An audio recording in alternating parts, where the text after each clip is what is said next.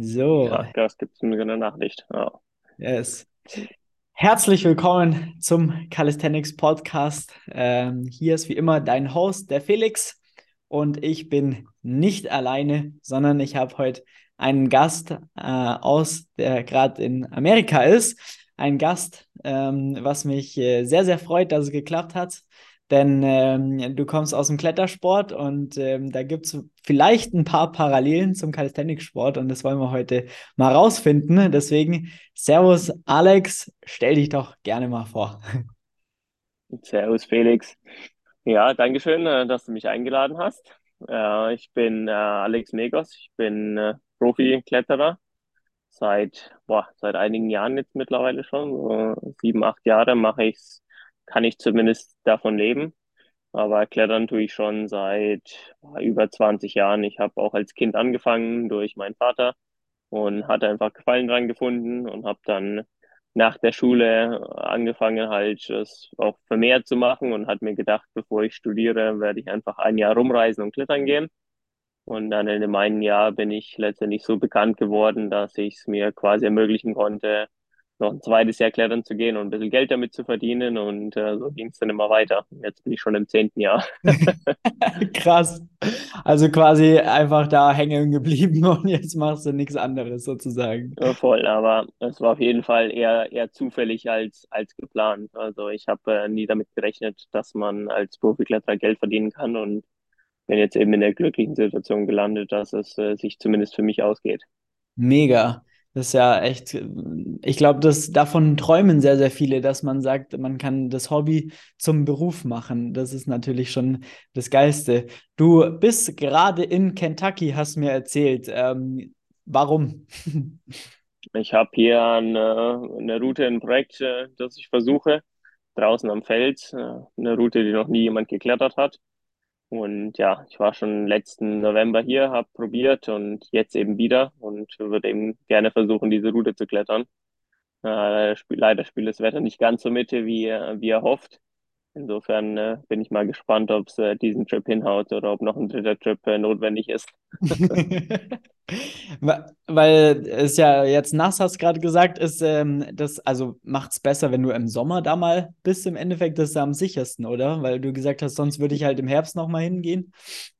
Letztendlich am Sommer ist es am sichersten wegen äh, Trockenheit. Ja. das Problem ist, dass was beim Klettern die Bedingungen äh, eine ganz, ganz klasse, krasse Rolle spielen. Mhm. Weil ähm, letztendlich das Einzige, was dich an der Wand hält, ist ja quasi der Kontakt von deinen Fingern zum Fels. Mhm. Und je mehr die Finger schwitzen, desto schlechter ist der Kontakt, weil die Finger einfach nass sind und weich. Mhm. Das heißt, du brauchst kühle Bedingungen, aber auch trockene Luft. Also es ist halt immer so ein, äh, so ein bisschen hin und her. Deswegen ist normalerweise Herbst besser, weil, weil es deutlich kühler ist und dann die Finger einfach nicht mehr so schwitzen. Also im Mhm. Sommer zum Beispiel hätte ich da gar keine Chance.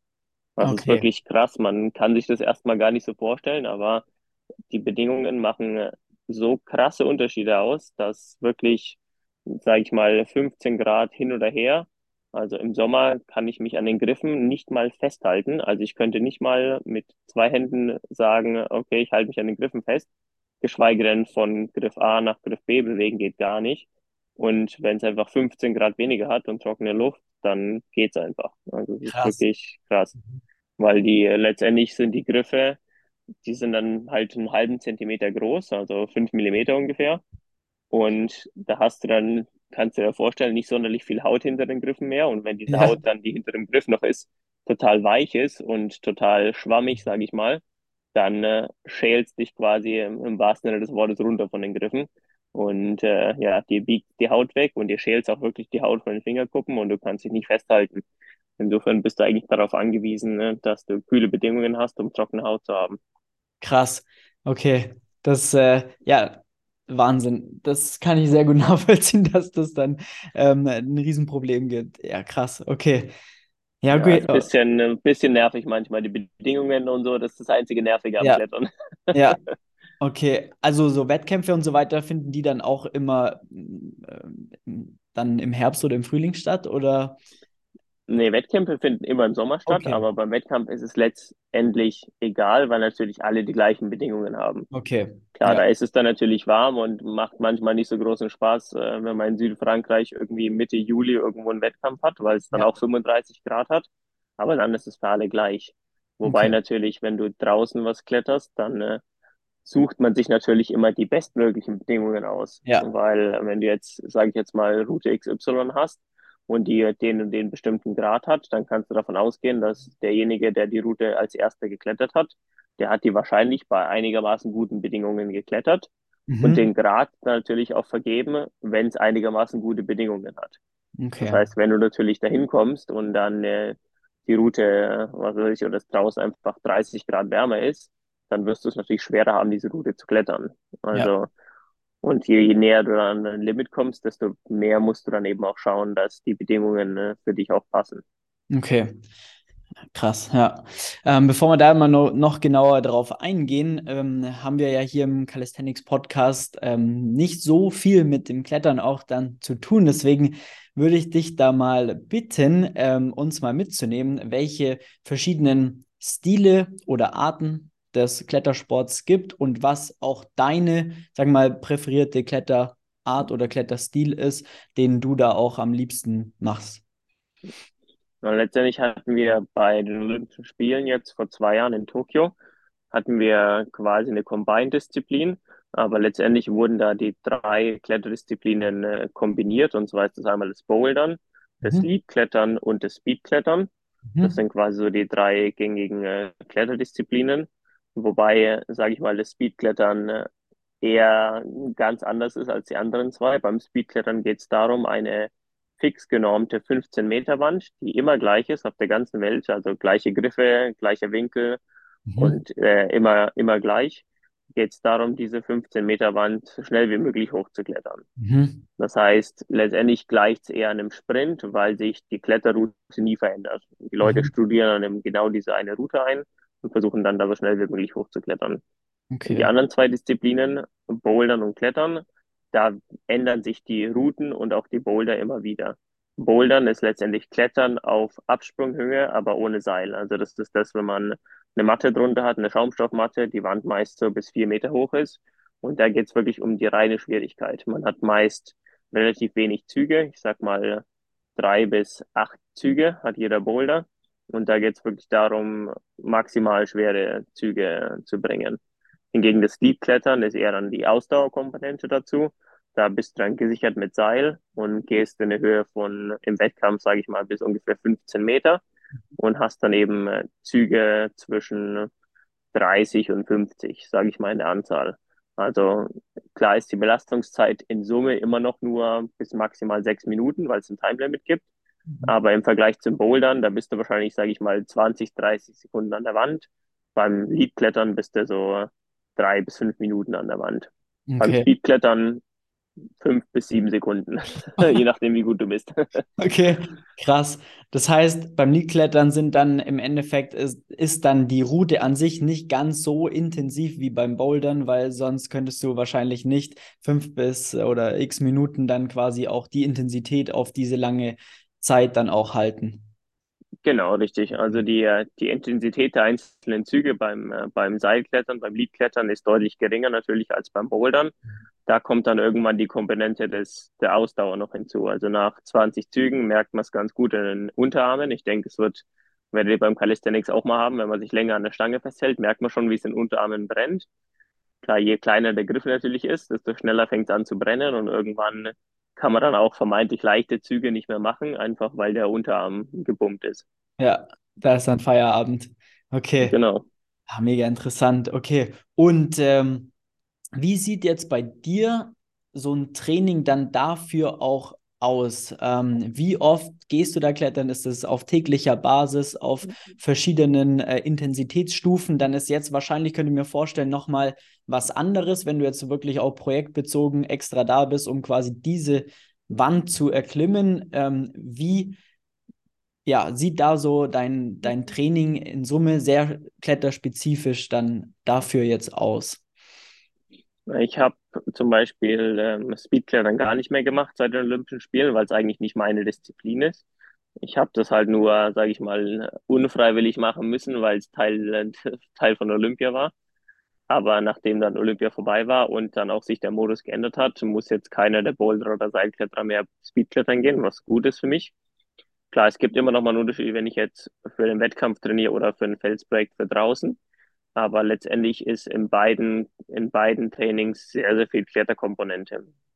Und wenn ich jetzt fürs Bouldern trainiere oder für eine Route wie jetzt das, was ich probiere, wo die Zuganzahl, sage ich mal, 20 Züge ist, was jetzt nicht super viel ist, dann trainiere ich eher Maximalkraft bezogen und äh, Kraftausdauer. Also da, ich würde mal sagen, da ist Kletterkomponente wahrscheinlich ungefähr fünf, sechs Mal die Woche gehe ich dann klettern. Ich mache mhm. jeden Tag meist irgendwas. Am Ruhetag ist es dann Yoga, Dehnen, äh, äh, regenerative Ausdauer, also Laufen gehen, so ein Zeug. Aber ich habe normalerweise fünf bis sechs Klettertage die Woche. Und da ist dann jede Session, sage ich mal, äh, drei, vier, fünf Stunden lang, wo wir dann ganz, ganz viel Zeit einfach an der Wand verbringen, uns verschiedene Boulder selber ausdenken oder an verschiedenen Trainingsgeräten äh, Boulder einfach klettern, in verschiedenen Hallen Boulder klettern oder auch an einer sogenannten Definierwand. Das ist quasi einfach nur eine Boulderwand, die komplett vollgeschraubt ist mit Griffen, sodass man sich selber seine Boulder machen kann, selber ausdenken kann. Da findet ganz, ganz viel unseres Trainings statt. Da definieren wir dann sowohl Maximalkraft-Boulder, die nur drei Züge haben, als auch dann wirklich teilweise routenähnliche Boulder mit 30, 40, 50 Zügen. Okay. Und zudem, um noch ganz äh, gezielt die Fingerkraft zu trainieren, gibt es ähm, Fingerboards. Das ist letztendlich so ein kleines Holzbrett, was du theoretisch auch mitnehmen kannst überall. Da hast du verschiedene Griffstrukturen drauf, von Leisten, die, sage ich mal, zwei Zentimeter groß sind, über Leisten, die ein Zentimeter groß sind, über auch Löcher. Da hast du zum Beispiel ein Einfingerloch, ein Zweifingerloch und so weiter. Und da machen wir dann ganz spezifisches Hängetraining, meist mit einer Hand und manchmal auch mit Zusatzgewicht. Das ist einfach letztendlich das, das, die Idee ist relativ simpel. Du hast einen Griff und versuchst dich dann einarmig daran festzuhalten mit so viel Zusatzgewicht wie möglich.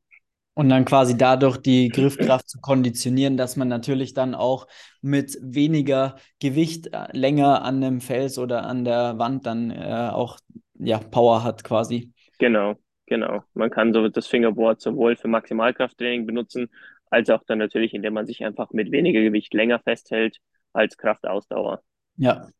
Okay. Hast du ähm, da dann einen gezielten Trainingsplan für äh, fürs Klettern direkt, dass du sagst, okay, heute ähm, mache ich jetzt, was weiß ich, weniger Intensität, aber dafür super viel Volumen und an einem anderen Tag vielleicht eine kürzere Einheit, aber die dafür super intensi intensiv und das dann dafür zweimal die Woche. Ähm, und ähm, ist so ein bisschen definiert, was die Haltezeit auch an Fingerboards betrifft, oder ist es so ein bisschen mehr so Gefühlskomponente oder wie kann man das sich so vorstellen? Also es ist natürlich abhängig davon, für was man trainiert, weil natürlich auch, sage ich mal, das Ziel das Training natürlich sehr, sehr beeinflusst. Wenn du jetzt, also ein ganz krasses Beispiel natürlich, wenn du jetzt äh, einen Boulder draußen am Fels probierst, der drei Züge hat und die aber maximal schwer sind, wird dein Training anders aussehen, als wenn du jetzt eine Route draußen am Fels probierst, die 80 Züge hat. Okay. Und ja. äh, das heißt, letztendlich hängt das Training dann auch ganz stark von dem ab, für was du trainierst. Im Wettkampf ist es nochmal ein bisschen anders, weil beim Wettkampf weißt du zwar nicht genau, auf was du dich einlässt, aber schon ungefähr, in welche Richtung es geht. Aber letztendlich habe ich in jedem meiner Trainings immer sowohl Maximalkrafttage als auch eher so Kraftausdauertage. Zu Beginn der Saison eher so, dass man sagt, man baut Kraft auf. Das heißt, es, man ist sehr maximalkräftig unterwegs. Und dann zum Ende der Saison hin oder wenn es dann näher an die Elite-Klettersaison geht, weil normalerweise kommen die Boulder-Wettkämpfe vor den Lead-Wettkämpfen. Da mhm. fängt man dann an mit der Ausdauerkomponente auch. Aber okay. ja, es hängt, wie gesagt, immer, immer davon ab. Okay, gut, macht Sinn. Ja klar, dann äh, was ist am Endeffekt der Outcome? Wo will ich hin? Worin will ich besser werden? Und dann schaue ich eben, wie ich das Training dann da auch gezielt dafür gestalte. Okay. Genau. Das heißt, eigentlich gehst du fast jeden Tag äh, äh, trainieren und äh, also zumindest an die Wand, äh, Außer vielleicht ja, mal ein, zwei Tage für Pause so in der Woche, oder? Genau, richtig. Cool. Wobei öfter mal äh, mache ich einen in Anführungszeichen Pausen dann trainiere ich auch mal größere Muskelgruppen, Gruppen, wie zum Beispiel an den Ringen oder Handstände und so ein Zeug. Also, da kommen wir eh gleich dazu. Dann... ich würde nur ganz kurz beim, äh, beim Klettern und beim Bouldern bleiben, weil da kamen mhm. ähm, sehr, sehr coole Fragen auch noch mal rein ähm, mhm. aus der Community. Gibt es denn aktuell eine 9b Plus oder eine 9c Routen, die dich reizen? Hat jemand gefragt. Hm. Ja, also wie gesagt, dieses Projekt, was ich hier probiere, das ist, äh, denke ich mal, 9B Plus. Mhm. Und dann gibt es noch ein, ein, paar andere 9B Plus Routen. Das, äh, die neue Route von Stefano heißt mhm. Excalibur. Die hat er, glaube ich, vor zwei Wochen erst begangen in Arco in Italien. Das wird mich sehr reizen, da mal zu probieren. Und ja, ein paar Sachen in Spanien gibt es auch noch, die mich ja auch noch mal interessieren würden. Cool. 9C äh, ist das dann das höchste, was es gibt, oder ist Genau. Okay. 9C, es gibt im Moment äh, eigentlich nur, ja, je nachdem. Also wahrscheinlich gibt es zwei 9Cs, äh, die sind beide noch nicht wiederholt worden, also noch nicht bestätigt. Mhm. Äh, die eine ist sogar relativ neu, die ist ungefähr ein Jahr alt jetzt. Okay. Aber ja, es, es gibt auch nicht sonderlich viel Auswahl, sage ich mal, wenn man 9C probieren möchte. Das heißt, äh, dann gibt es quasi eine Person, die sucht sich diese Route raus, der macht die zum ersten Mal und äh, wie schwer das dann im Endeffekt war, definiert dann quasi den Schwierigkeitsgrad oder was genau ist, was genau definiert so den Schwierigkeitsgrad? Also. Gute Frage, es ist subjektives Empfinden ah, letztendlich. Okay. Also derjenige, der die Route als erster klettert, der sagt, natürlich basierend auf äh, Erfahrungen, die er gemacht hat an, in anderen Routen, sagt er, ah, für mich fühlt sich das nach dem und dem Grad an. Und ah. dann sagt er halt, okay, ich sage jetzt 9C, weil sich das für mich äh, so anfühlt. Also der eine Franzose beispielsweise, der hat äh, diese 9C, von der ich rede, die er ein Jahr vor einem Jahr erst begangen hat, die hat er, glaube ich, 250 Tage probiert. Also eine, eine ganze Menge. Ja, okay. Und dann kommen halt irgendwann Leute und wiederholen die Route und sagen, jawohl, wir glauben, das ist auch 9C. Und dann irgendwann verfestigt, verfestigt sich der Grad. Oder sie sagen, nee, es ist unserer Meinung eher schwerer oder eher leichter. Und dann wird der Grad öfter auch im Nachhinein noch geändert. Ah, okay. Ah, spannend. Okay, alles klar. Ja, mega geil. Ähm, das bedeutet, ähm, 9b Plus ist dann ein Level unter 9c, kann man sagen, oder? Gibt es da noch was dazu? Genau, richtig. Okay, ja. Genau. Okay, sehr geil. Das heißt, dann bist du auf jeden Fall da gerade auch an etwas sehr Starkem dran, sozusagen. Ja, wie gesagt, das, äh, ja. wenn man schwer klettern möchte, also wenn es dann im Bereich 9B Plus und 9C geht, muss man einfach viel Zeit investieren, weil ja. man braucht einfach viel Zeit. Das ist letztendlich wie eine Choreografie auch im Calisthenics, nehme ich mal an. Man braucht einfach Zeit, genau A, natürlich die Sachen zu trainieren, sie B, dann einzuschleifen, dass alles ja. reibungslos funktioniert. Und dann kommt eben beim Klettern noch hinzu, dass du halt noch genau an dem richtigen Tag mit den guten Bedingungen halt dann auf den warten musst, um dann genau an dem Tag noch deine Route zu klettern. Ja, ja, das kommt noch dazu, das stimmt, ja. Ah, krass, okay. Gibt es Felspläne für dieses Jahr? Hat eine weitere Person gefragt. es gibt immer Felspläne. ja, sagen wir mal die Felsklettersaison, vor allem natürlich in Europa, dadurch, dass es im Sommer einfach mega warm ist, ist natürlich so ein bisschen beschränkt auf Frühling und Herbst. Mhm. Dazwischen mache ich jetzt E-Wettkämpfe, insofern werde ich da nicht sonderlich viel am Fels sein. Äh, das heißt, mein, äh, meine nächsten Felstrips werden dann eher wieder gegen September, Oktober, November sein. Mhm. Und ich habe noch keine konkreten Pläne. Ich weiß, dass es irgendwann Fels gehen wird, sei es Südfrankreich oder sei es Spanien oder vielleicht auch nochmal hier in die USA zurück. Aber es hängt einfach äh, davon ab, letztendlich, wie, äh, wie es jetzt läuft und was für weitere Projekte äh, aufkommen. Aber ich habe noch keinen konkreten Plan, wo es hingeht. Okay, sehr, sehr geil. Dann äh, kann die Person sich ja schon mal ähm, auf jeden Fall da freuen, was da kommt. Ähm, mhm. Eine andere Person hat äh, gefragt, ähm, das finde ich auch selber eine sehr, sehr spannende Frage, wie können sich ambitionierte Hobbysportler weiterentwickeln und was bringt einen gut voran im Klettern dann sozusagen. Also wenn jetzt hm, jemand sagt... Hobbysportler, würde ich sagen, ist vielleicht so dreimal die Woche oder so. Mhm. Könnte ich mir vorstellen. Drei bis viermal vielleicht. Sag, genau, richtig. Also klar, man kann natürlich immer über die Schiene gehen, dass man sagt, man investiert einfach noch mehr Zeit. Mhm. Funktioniert oft, sage ich mal, wobei auch nicht immer. Und vor allem natürlich auch, wenn man ambitionierter Hobbysportler ist, denke ich mal, hat man wahrscheinlich auch noch einen Job nebenher. Das heißt, man kann auch nicht unendlich Zeit ins Klettern oder ins Training investieren. Ja. Dann muss man einfach schauen, dass man äh, gezielter trainiert. Da kann es dann sein, dass man das bisschen für sich selber rausfindet, was einen voranbringt beim Klettern. Aber ganz oft ist es auch mal gut, jemanden irgendwie zu Rate zu ziehen, der sich damit auskennt, irgendwie einen Coach und dann vielleicht mal eine einstündige oder zweistündige Coaching-Session bucht, einfach um zu sehen, okay, wo hat man denn Schwächen im Klettern und woran kann man arbeiten. Also das hat mein, mein Kumpel von mir, Coach, Dicky und Patrick, die haben mich auch seit, kennen mich auch seit über 15 Jahren, die haben schon relativ vielen Leuten in kurzer Zeit sagen können, ah, okay, da, wenn du in die und die Richtung arbeitest, wirst du dich noch verbessern können. Klar, weil die sehen natürlich also. dann Dinge, die sind dir noch nicht mal bewusst und äh, das kann dich ewig wa wahrscheinlich zurückhalten und äh, ähm, der sieht es einmal sofort, alles klar, du musst da und daran arbeiten und auf einmal hast du vielleicht komplett neue Möglichkeiten, um dann dementsprechend da auch äh, das nächste Level dann auch zu erreichen. Also das macht dann schon Sinn, ja. Richtig, also wenn jemand von außen der Erfahrung hat, draufschaut, das ist immer hilfreich. Also selbst bei mir, also sage ich mal, die Ich-Perspektive, wie es beim Klettern aussieht, ist normal immer eine ganz andere, als es dann wirklich ist, wie es von außen aussieht. Also ja. bringt auf jeden Fall was, jemand von außen draufschauen zu lassen. Ja. Hast du selber auch einen Coach? Ja, Patrick und Dicky haben mich, ah, okay. also seitdem ich 13 war, haben, haben wir halt was zusammen gemacht. Klar, natürlich, mhm. als ich jung war, haben wir das Training sehr, sehr eng zusammen gemacht. Ich war bei denen mit im Training, habe viele Übungen von denen mitbekommen. Patrick war letztendlich auch derjenige, der damals vor über 15 Jahren dieses Ringtraining oder so ein bisschen die Calisthenics äh, mit ins Klettern gebracht hat. Das gab es früher einfach noch gar nicht. Das heißt, wir waren damals auch die Ersten, die was in die Richtung gemacht haben. Und jetzt sage ich mal, die letzten zehn Jahre natürlich stehen die jetzt nicht mehr hinter mir jedes Mal und sagen, ja, du musst das und das und das machen, sondern wir sprechen halt gröbere Trainingspläne über einen längeren Zeitraum mit den beiden durch. Und dann mache ich mein Training alleine. Aber ich habe auch jetzt so viel Wissen mitbekommen von den beiden über, den, über die letzten 15 Jahre, dass ich mein Training auch ganz gut alleine gestalten kann. Ja. Sind die jetzt auch dabei, wenn du jetzt äh, gerade da für so ein Projekt unterwegs bist?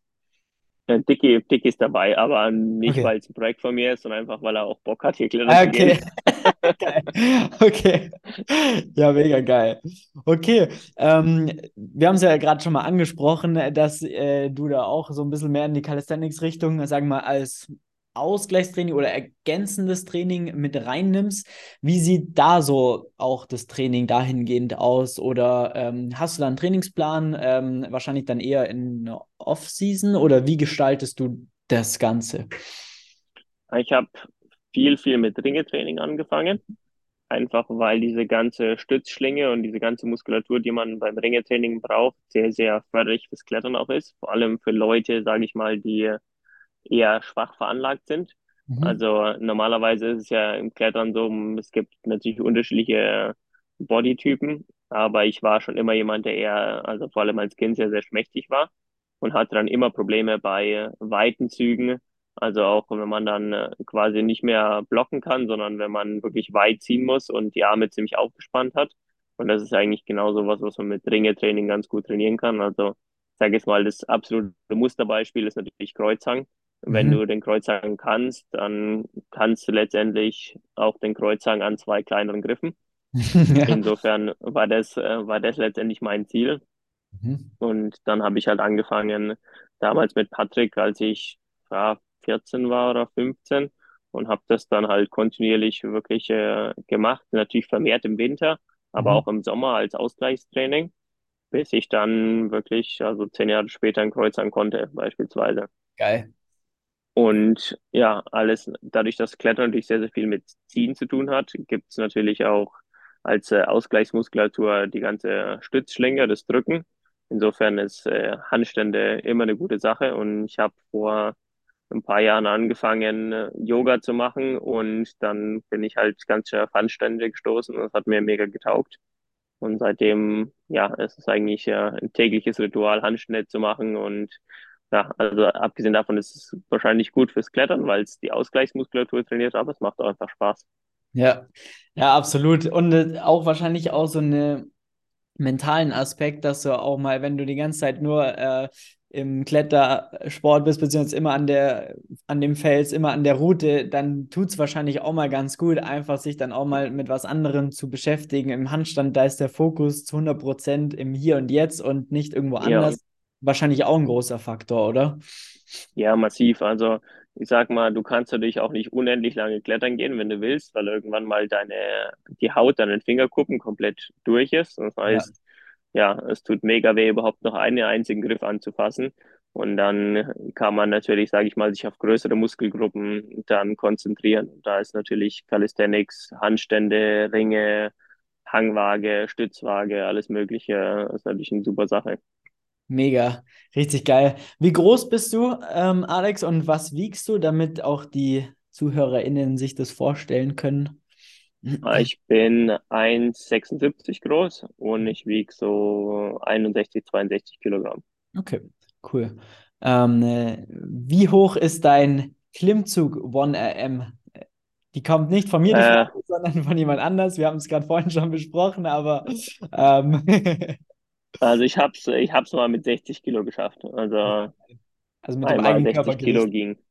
Ja. Genau, richtig. Ja, mega. Ja, das, das ist ein sehr, sehr guter Wert, auch schon für ähm, quasi, wir haben ja gerade vorhin schon mal über den Weighted Calisthenics Sport gesprochen im Mhm. Vorgespräch. Ähm, äh, da gibt es die, äh, die Gewichtsklasse unter 66 Kilo und äh, da 60 Kilo zu ziehen, da bist du auf jeden Fall schon oben dabei. Also das ist dann schon Mhm. sehr, sehr gut im deutschsprachigen Raum auf jeden Fall. Das ist schon richtig geil. Ja. Na, gut zu wissen zumindest. Absolut, absolut. Und ähm, ähm, einarmige Klimmzüge sind auch kein Problem, richtig? Wie, wie viel gehen da? Boah, ist auch immer so ein bisschen formabhängig, sage ich mal, aber ich, ich sag mal, wenn, wenn ich muss, gehen schon fünf. Geil. Das ist schon, schon krass. Also ich schaffe links äh, drei und rechts nur zwei. Das ist so mein Mhm. Level. Aber ähm, ja, aber richtig geil. Also mega. Okay, das heißt, ähm, hast du dann im Calisthenics selber auch ganz klare Ziele aktuell oder sagst du, trainiere heute so ein bisschen so, wie ich Bock habe? Oder wie, wie sieht da das Ganze so aus? Also ich habe schon Ziele, wobei natürlich, sage ich mal, die Kletterziele immer Vorrang haben. Ja, Also ja, das ist ich arbeite quasi an meinen Calisthenics-Zielen, wenn ich quasi die Zeit dafür habe. Mhm. Aber ja, also ich sag mal, so die, die Klettererziele ist natürlich Hangwaage, was natürlich schnell erreicht wurde. Einige einarmige Klimmzug habe ich auch relativ schnell erreicht. Äh, was für mich einfach noch ein großes Ziel ist, ist die Stützwaage. Einfach weil ich es cool finde. Ja, Stützwaage ist quasi, quasi die Planche sozusagen ähm, und die Genau, Hangwaage ist im Endeffekt der Front Lever, so heißt es äh, genau. bei uns quasi. Und äh, genau, das heißt, äh, ja, ja, Front Ja, Planche wäre geil. ja, absolut. Das ist auch ein geiler Skill. Ja, krass, okay. Ja, klar, weil äh, du hast natürlich durchs Klettern einfach einen sehr starken Pull automatisch wahrscheinlich, weil du Ja, gar, ohne jetzt klar, auch Klimmzüge und so weiter trainieren und ähm, das, das ergänzt sich halt sehr, sehr gut. ja. Aber ähm, äh, das eine profitiert natürlich extrem vom anderen. Was würdest du Ja, jetzt einer Person, die jetzt mal, was ich, so ein bis zweimal die Woche klettern geht oder bouldern geht und gerne aber auch ähm, zusätzlich Krafttraining, Calisthenics machen möchte, mhm. ähm, Gibt es da Erfahrungen, wo du gesagt hast, da muss man aufpassen, das sollte man berücksichtigen? Ähm, das eine ähm, befeuert das Ich andere, denke, was weiß ich. ich denke, was die Leu meisten Leute machen, ist, die steigen zu krass ein. Also vor allem, wenn Leute anfangen zu klettern und dann ein bis zweimal die Woche klettern gehen und dann mega motiviert sind, dann Mhm. versuchen sie halt irgendwie, äh, ich will jetzt nicht sagen sinnlos Training zu machen, aber die steigen dann, sage ich mal, von null auf hundert Vollgas ein und dann machen sie noch Klimmzüge mit Zusatzgewicht und dann das und dann das und dann kriegen sie halt ziemlich schnell irgendwie Ansatzprobleme am Ellenbogen. Mhm. Und ja, dann ja, war das ganze Training quasi erstmal sinnlos. Also ich denke, man muss schauen, dass man so einsteigt, dass der Körper und die Gelenke und die Sehnen noch Zeit haben, sich daran zu gewöhnen. Also ich denke, das ist vor allem bei Leuten, die später einsteigen, sage ich mal, die jetzt einsteigen, wenn sie erwachsen sind, wenn sie 20 sind oder 25, dass das ein großer Faktor, dass man dem Körper einfach Zeit gibt, weil klar, wenn man als, als Kind einsteigt, als Fünfjähriger oder Zehnjähriger, haben sich einfach die Gelenke und Sehnen, äh, haben einfach Zeit, sich viel mehr daran zu gewöhnen. Und wenn man dann als 20-Jähriger von äh, gar kein Mal Klettern einsteigt auf zweimal die Woche Klettern und dann noch Zusatzgewicht, Klimmzüge und so weiter, dann ist es halt eine krasse Belastung vom Körper. Absolut.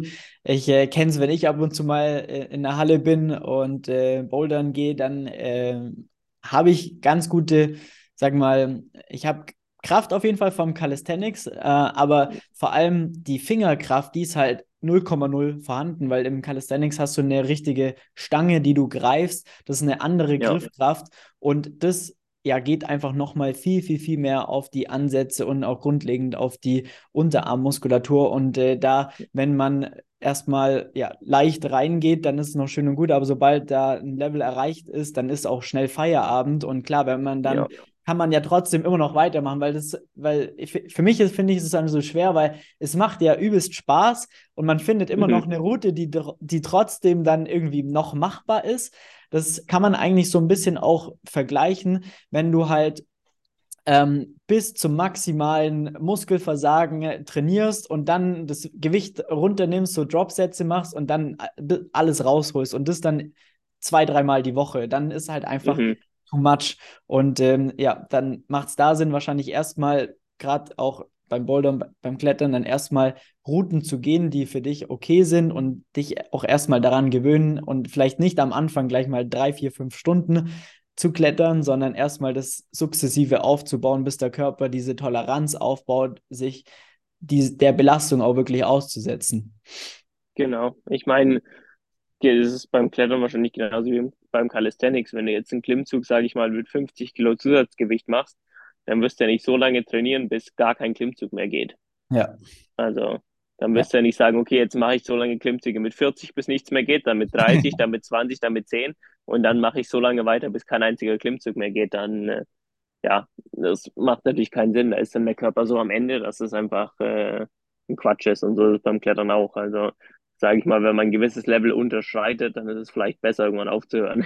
Ja, ja, absolut. Aber das ist dann schwieriger beim Klettern, finde ich, glaube ich mal, weil im Calisthenics oder im Krafttraining grundlegend, da arbeiten wir halt dann, okay, wir haben jetzt das und das und dann schauen wir, dass wir ein, zwei, drei Wiederholungen noch im Tank lassen, dann ist gut, dann gehen wir über, machen Backoff-Sätze und arbeiten so. Das heißt, das ist mhm sehr greifbar auch irgendwo, weil ja. man sagt, okay, ich habe Zahlen, ich habe Sätze, ich habe Pausenzeiten, aber das verschwimmt ja irgendwo. Gibt es da irgendwie ähm, Ansatzpunkte, wie man, sagen wir mal, auch hm, so Energiemanagement bewerten kann? Oder ist es rein nach Gefühl oder ha hast du da irgendwas? Das ist beim Klettern schon sehr viel rein nach Gefühl, aber ich denke, der Körper gibt einem schon die richtigen Signale. Also wenn du äh, dir eine Route anguckst und denkst, da müsstest du jetzt eigentlich easy hochklettern, aber du bist so komplett am Sack, dass gar nichts mehr geht und du komm, hast keine Chance mehr, dann, ich denke, dann wirst du schon auch merken, dass es vorbei ist. Oder wenn du dann vor, vor der Route vor dem Boulder stehst und dir die Unterarme schon brennen und die Haut an den Fingern schon so dermaßen wehtut, dass du eigentlich nicht mal mehr richtig Bock hast zum Einsteigen, dann gibt einfach der Körper dir schon Signale, dass es jetzt dann genug ist. Wahrscheinlich schon also, zu spät ist. wahrscheinlich schon zu spät ist, richtig. Und er lernt, also das natürlich, wenn man als Kind anfängt, lernt man das auch ähm, irgendwann mal besser zu verstehen, die Signale. Wobei ich denke mal, das Allerlehrreichste, um so Signale zu verstehen, ist halt immer eine Verletzung. Und die wird zwangsläufig immer kommen, egal welchen Sport man macht. Und ja,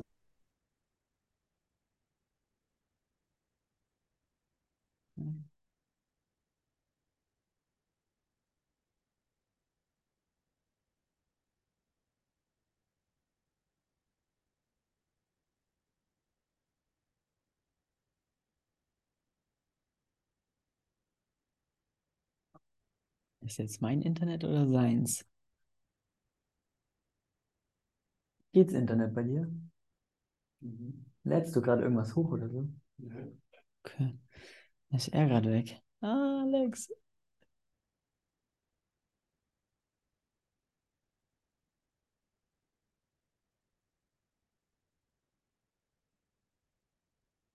Oh, jetzt, ja, er ist raus. Scheiße. Dann muss man das schneiden.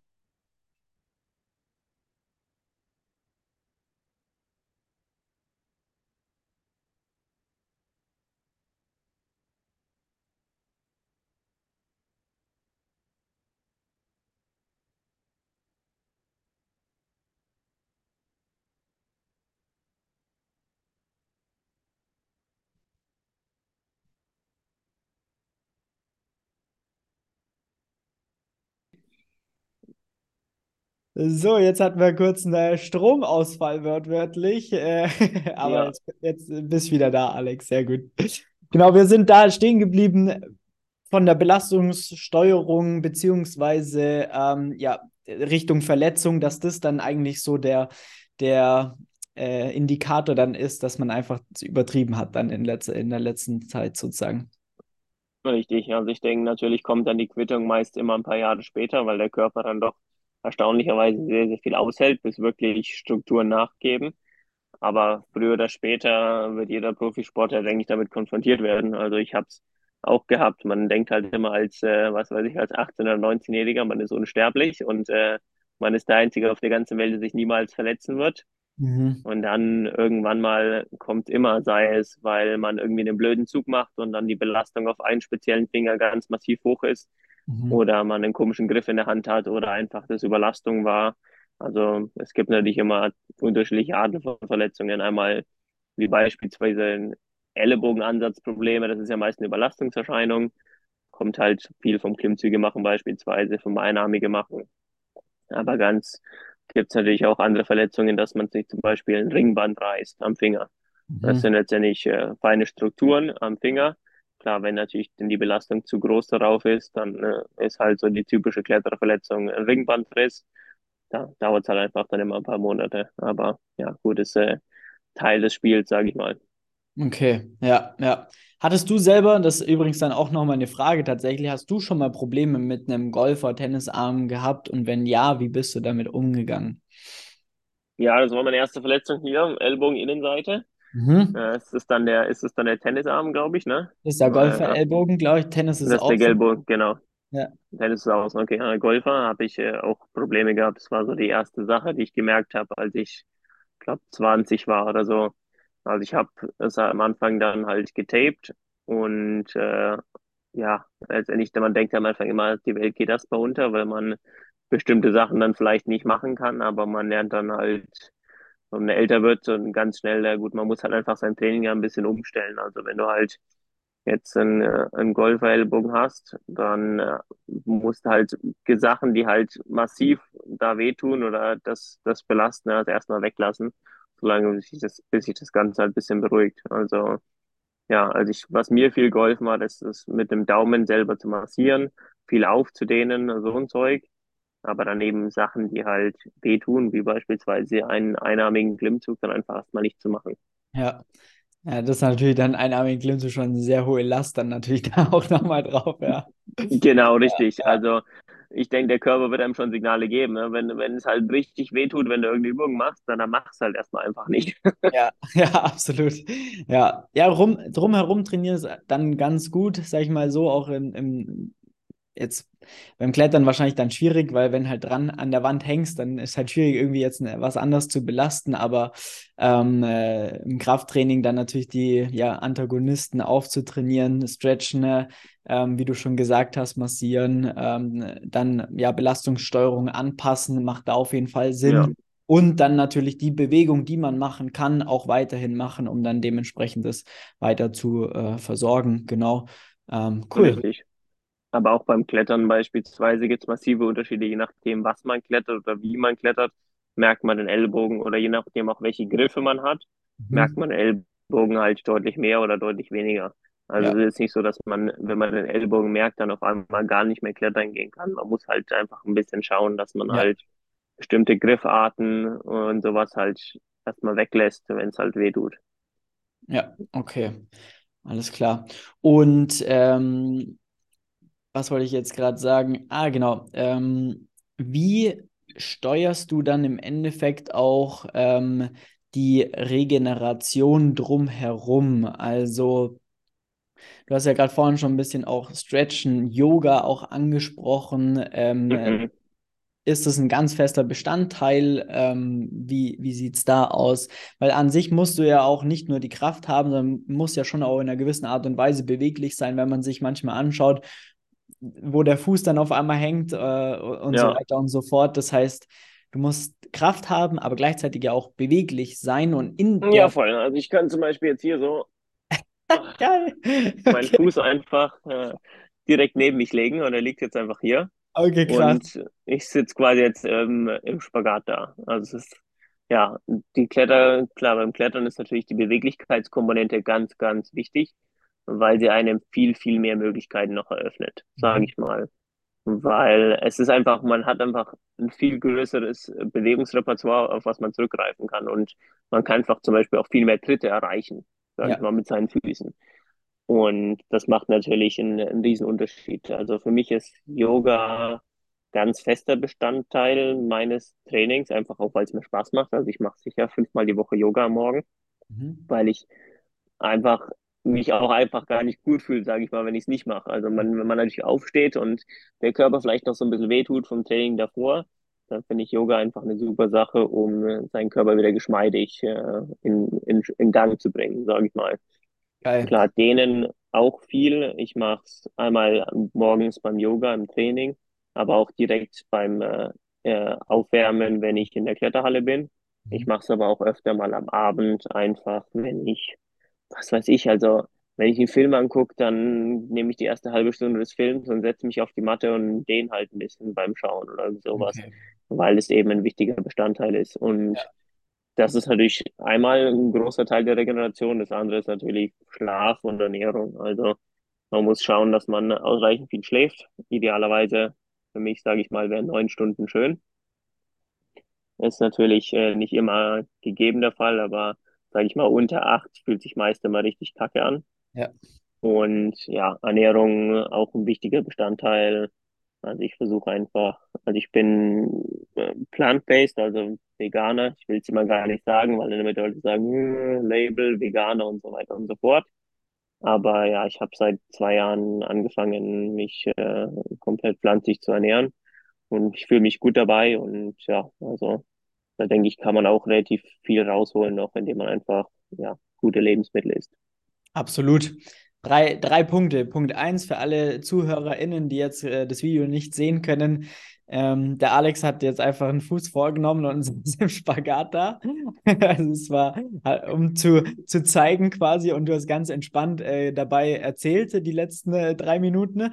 Äh, bei mir würde sich das nicht äh, so entspannt anhören, auf jeden Fall. Also war Punkt eins. Punkt zwei, was ich noch sagen wollte, ist wahrscheinlich durch die bewegliche Komponente ist dann auch, dass du ja den Schwerpunkt der Hüfte ganz anders platzieren kannst an der Wand etc., dass du dann auch in einer gewissen Art und Weise effizienter bist wahrscheinlich. Ja, und, das ja. macht einen riesen, riesen Unterschied. Ja, genau, hast du ganz richtig erkannt. Je effizienter du kletterst, desto mehr Kraft sparst du natürlich dann für die letzten Meter. Und je besser du dich deine Hüfte positionieren kannst. Also man muss sich das so vorstellen, wenn man jetzt den Griff hat, der nicht positiv reingeht, sondern relativ flach ist, Mhm. Dann ist natürlich der Griff umso besser, je näher du mit der Hüfte beispielsweise an der Wand bist. Mhm. Ja. ja. Einfach weil dann der Winkel deutlich besser wird. Und klar, es macht natürlich einen riesen Unterschied, wenn du die Hüfte einfach in alle Positionen bewegen kannst, weil du beweglich bist, dann kannst du dir immer quasi die ergonomischste Position dann aussuchen. Ja, ja, und äh, dadurch äh, musst du eigentlich beweglich sein, um dann auch so sehr fortgeschrittene 9b Plus oder 9c Routen dann auch quasi zu klettern. Wahrscheinlich gibt es keinen oder keine, die das klettert und nicht beweglich ist. Sagen wir mal so, es, es gibt äh, schon Leute, die, haben okay. dann, die machen es dann vielleicht mehr mit Kraft, aber ja. klar, es gibt jetzt keinen, der komplett steif wie ein Stock ja, ist und so ja. schwer klettert. Ja. Also in zu einem gewissen Maß hat jeder, der schwer klettert, auch ein gewisses Maß an Beweglichkeit. Natürlich manche mehr, manche weniger. Kletterstile sind dann auch unterschiedlich. Ne? Manche sind halt klettern eher mit Technik, manche dann eher mit Kraft. Aber es gibt jetzt keinen, der, also ich sag mal so, der High-End-Kletterer ist auf jeden Fall immer beweglicher als ein Durchschnittsmensch. Ja, okay, gut. Okay, und genau, den äh, Punkt 3, den ich da nochmal anmerken wollte, beziehungsweise eher auch da nochmal, du hast selber angesprochen, aber das war auch tatsächlich eine Frage, hat sich äh, durch die Umstellung auf einfach eine vegane Ernährung positiv, hat, also hat sich das quasi positiv auf dein Training ausgewirkt? Ähm, genau. Es hat sich auf jeden Fall nicht negativ ausgewirkt. Das ist ja mal vielleicht so das, was Leute mal denken, dass es sich vielleicht negativ auf, auf ihr Training auswirkt. Das war mir ganz sicher nicht der Fall. wenn dann eher positiv. Also ich hatte deutlich weniger das Gefühl, dass man sich so schwer im Training fühlt. Also Mhm. weiß nicht, wenn ich habe früher ganz viel zum Beispiel Quark mit Proteinpulver gegessen. Wenn man sowas dann irgendwie morgens äh, zum Frühstück isst, habe ich immer das Gefühl, da fühlt man sich echt für ein paar Stunden so schwer einfach. Mhm. Und das hatte ich einfach mit äh, pflanzlichen Sachen nicht. Also auch wenn ich dieselbe Menge gegessen habe, hat man dieses Gefühl von, äh, dass man sich so schwer fühlt an der Wand, hat man ganz selten. Also würde ich sagen, hat es mir auf jeden Fall was gebracht in meinem Training. Cool, cool. Nice. Dann, ähm, ja, abschließend schon fast, würde ich sagen, äh, weil wir jetzt auch eine gute Stunde dann schon bald haben. Ähm, ja, sieht man dich auf Weltcups oder anderen Wettkämpfen? Wollten mehrere Leute tatsächlich auch wissen. Ja, die, die wissen natürlich schon, dass ich äh, immer mal wieder äh, ringe mit oder beziehungsweise zwischen Felsklettern und Wettkampfklettern, weil natürlich beides unter einen Hut zu bringen auch immer nicht ganz so leicht ist. Aber ja, ich werde dieses Jahr schon noch Weltcups machen. Also ich werde drei Lead-Weltcups machen oder vier und auch drei Boulder-Weltcups auch nochmal und die WM zusätzlich auch, denke ich mal, im August. Ich habe mich aber schon entschieden seit letztem Jahr, dass ich für Weltcups nicht mehr ins Flugzeug steige. Das heißt, also für mich kommen zum Beispiel äh, nicht mit, also nicht europäische Weltcups schon mal nicht mehr in Frage. Okay, cool. Das heißt, du, findet da irgendwas in Deutschland statt? In Deutschland? Also Nee, meine, also meine Frage nächste, jetzt, wenn ich da auch mal Bock hätte zuzuschauen. es gab immer den Boulder-Weltcup in München die letzten Jahre, der Mhm. super populär war. Mhm. Leider wird es den dieses Jahr nicht geben. Also ich glaube, das nächste in München ist dann, äh, würde es sein, ich könnte mir vorstellen, dass Brixen ist. In Brixen gibt es einen, einen Boulder-Weltcup. In Prag gibt es einen. Mhm. Also die sind zwar schon auch nah in Innsbruck. Innsbruck wird wahrscheinlich dann das nächste sein. Ja, An München, da wird es auch einen geben. machst du Sowohl? Seilklettern als auch Bouldern. Da mache ich auch mit. Ja, der ist, glaube ich, Ende Juni. Ah, Ja, das sch schreibe ich dir nochmal. ja, mach das, mach das. Das würde mich freuen. Genau. So, und jetzt Ja, äh, wirklich eine, eine ganz äh, wichtige Frage. Da muss ich gerade nochmal hier auch die ganzen Fragen aufrufen, weil es kamen unglaublich viele Fragen rein, die mit Karotten zu tun hatten. sehr gut. Und äh, ich habe mich einfach gefragt, ähm, was hat es damit auf sich? Ähm, ja, schieß du mal los, erklär mal. Ah, jetzt kommt es hier. Wo, wo, ähm, ja, genau. Wie viel Karotten sind zu viel? Wenn du Dann guckst, ist die Karotte, ach geil, jetzt hat. Ist, ist das ist dein, quasi, das ist mein, so ein bisschen mein eigenes Label, was ich ins Leben gerufen habe. geil, aha, Äh, es war letztendlich ging's los eigentlich durch den Blödsinn. Also okay, ich habe mir halt gedacht, mega viele Kletterer, das war schon vor einigen Jahren, die haben halt immer ziemlichen Unfug zum Essen dabei, also als Snacks am Fels beispielsweise. ja, Also ganz, ganz viel halt, öfter war halt irgendwelche, Süßigkeiten halt. Und dann habe ich mir gedacht, okay, was könnte man mitnehmen als Gemüse, was du A, roh essen kannst, was B, fast überall verfügbar ist und was C, aber auch nicht kaputt geht, wenn du es unten in deiner Tasche hast und dann damit zum Fels läufst. ja, Ja, und dann ist eigentlich ziemlich viel rausgefallen und äh, dann die Karotte war das Gemüse der Wahl, weil man kann es ganz gut roh essen. ja, Man kann es aber ganz gut auch mit irgendwie einem Dip ja. verwenden. Hummus, Und es, genau, Hummus, es gibt es fast überall. ja, Und es geht aber auch nicht kaputt, wenn man es mal, sage ich mal, zwei Tage im Rucksack liegen lässt und dann drauf tritt, jetzt beispielsweise, ne? okay, ja, stimmt. Ja, und dann habe ich mir gedacht, ja, Moment mal, dann mache ich doch irgendwann den Hashtag Carrots for Power. Geil. Und dann ging das halt immer weiter und immer weiter und immer weiter, bis ich dann ne, mir jetzt in der Corona-Zeit irgendwann gedacht habe, Mensch, das ist jetzt so populär geworden, da müsste man eigentlich mehr draus machen oder würde ich gerne mehr draus machen. Und dann habe ich mir gedacht, gucke ich mal, ob ich da ein T-Shirt kreieren kann, das Carrots for Power T-Shirt, Mhm. das dann verkaufen kann und dann den Erlös an NGOs spenden kann und Geil. gucken, ob, als, ob das einfach funktioniert. Ja, Mhm. und mittlerweile sind wir bei, ich glaube, fast, ja, bei 10.000 Euro, die wir gesammelt haben und an Mega. NGOs gespendet haben. Ach, übelst geil. Ja, weil das, ähm, äh, ich denke so, da kommen die ganze Zeit irgendwelche Karottenfragen rein und denke so, hä, was ist da? Ist irgendwas Unangenehmes oder so? Keine Ahnung, man weiß ja nie. Dann, äh, Nee. wie, wie viele Karotten isst du täglich? Wie viele Karotten sind zu viel? Erst wenn die Haut orange wird oder vorher? Ja, also wenn die Haut, genau, das habe ich auch festgestellt, wenn die Haut orange wird, dann ist es zu viel. Dann braucht es aber wirklich auch Wochen, bis es wieder weggeht, weil dann der Körper so viel Beta-Carotin angesammelt hat. Also sagen wir mal so, ich bin jetzt auf einen Schnitt von zwei Karotten am Tag gekommen, äh, Okay. was, was noch akzeptabel ist, wo dann die Haut noch nicht so krass orange wird. Also ich würde, ich, ich sag mal so, zwei, zwei Karotten ist ganz gut. Ja, mega geil. Okay, dann, dann haben wir das auf jeden Fall auch aufgelöst. Also zumindest für mich, weil die Personen, die das ja äh, gemacht haben, die, die wissen da Bescheid. Mega, mega geil, Alex. Vielen, vielen Dank für deine Zeit. Also richtig cool. Ähm, hat mir sehr viel Spaß gemacht, also sehr viel gelernt. Ähm, eine letzte Frage habe ich tatsächlich noch, was mir jetzt nochmal eingefallen ist. Ja, Für die Leute, die jetzt hobbymäßig klettern und so weiter und so fort. Hast du da irgendwie drei Übungen, wo du sagst, mach die gerne als Ausgleich zum Klettern? Also, dass ihr sagt, mhm. okay, vielleicht um das Balancen vorzubeugen etc. Gibt es da drei Dinge, wo du sagst, okay, das würde Sinn machen oder fünf, je nachdem? Also als, als Ausgleich zum Klettern würde ich, die allereinfachste Ausgleichsübung ist immer Liegestützen, würde Ja. ich sagen. Das kann jeder machen, fast in, in egal welchem Level, auch wenn es vielleicht dann mit Entlastung am Anfang ist. Aber es ist einfach das, das Gegenstück zum Ziehen, das Drücken. Äh, Übung zwei, fortgeschrittene Dips.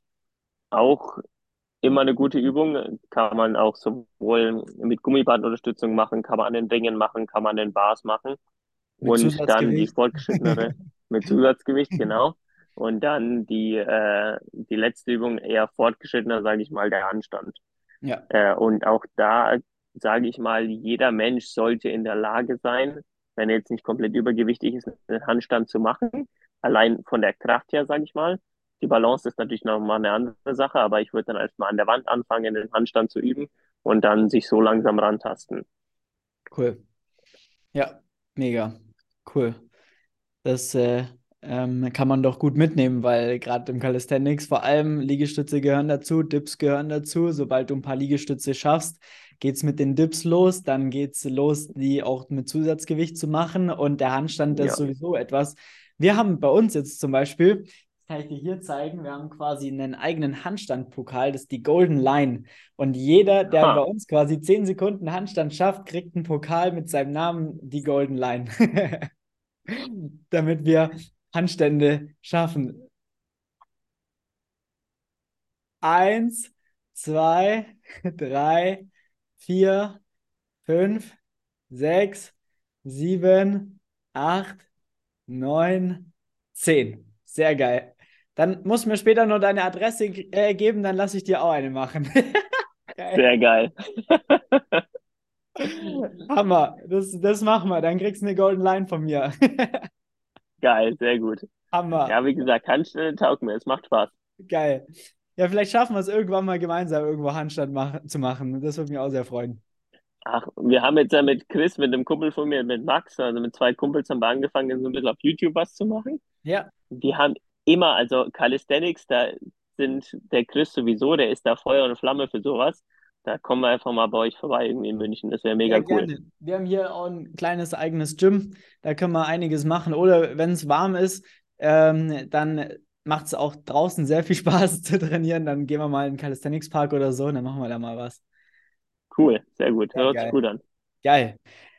Vielen Dank, Alex. Sag mir noch einmal oder uns allen, wo wir dich auch erreichen können auf den sämtlichen sozialen Medien. Wo bist du da vertreten?